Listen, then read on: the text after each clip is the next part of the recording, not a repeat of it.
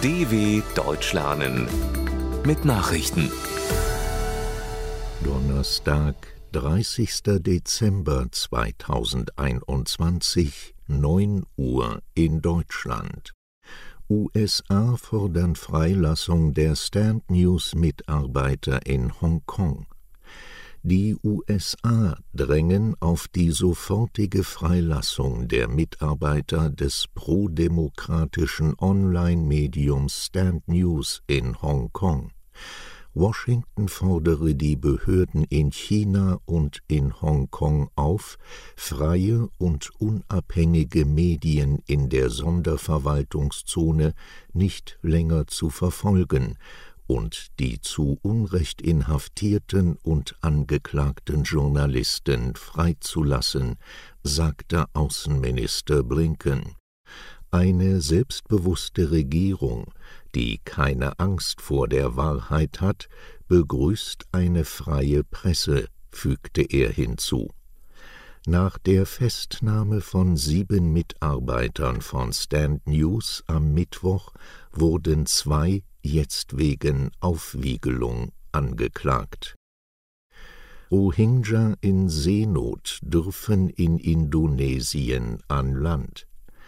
Nach Protesten von Menschenrechtsorganisationen will Indonesien Rohingya-Flüchtlinge aufnehmen, die seit Tagen in einem Holzboot vor der Küste der Provinz Aceh treiben es handelt sich um rund 120 Personen, darunter 51 Kinder und 60 Frauen.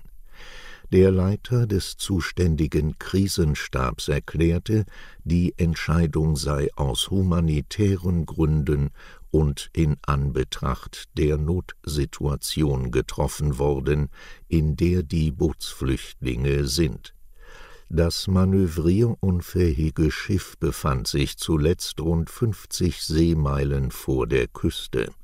Fischer hatten das Boot entdeckt, es soll nun an Land geschleppt werden.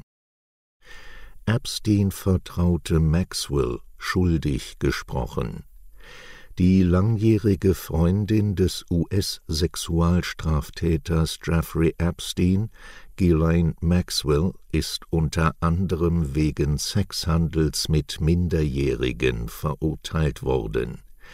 Die Geschworenen des Bundesgerichts in New York befanden die 60-jährige Britin in fünf der sechs Anklagepunkte für schuldig.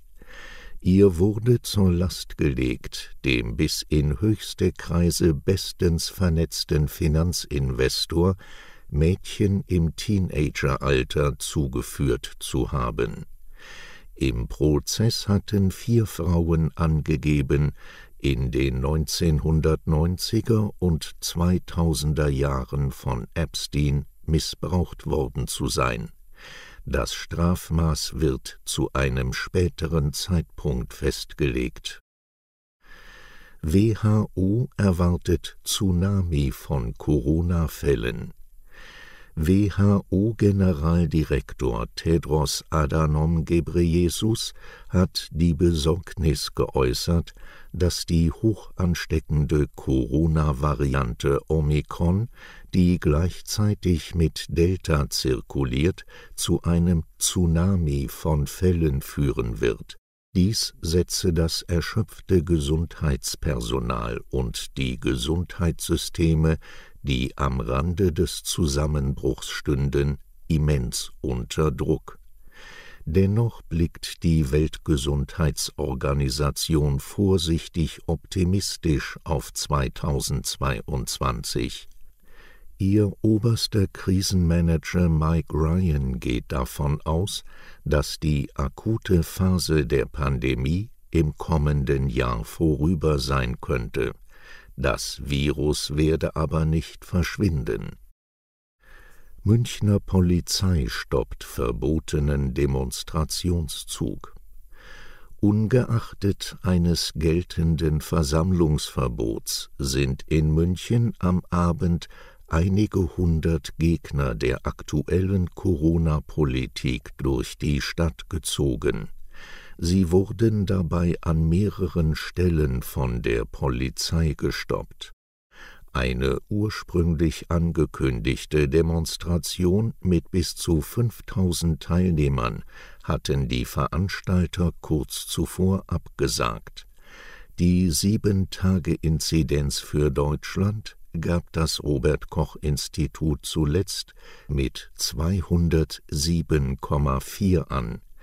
Am Vortag lag der Wert noch bei 205,5. Deutschlands oberste Seuchenschutzbehörde merkt allerdings an, dass die Daten wegen der Feiertage nur eingeschränkt aussagekräftig sind.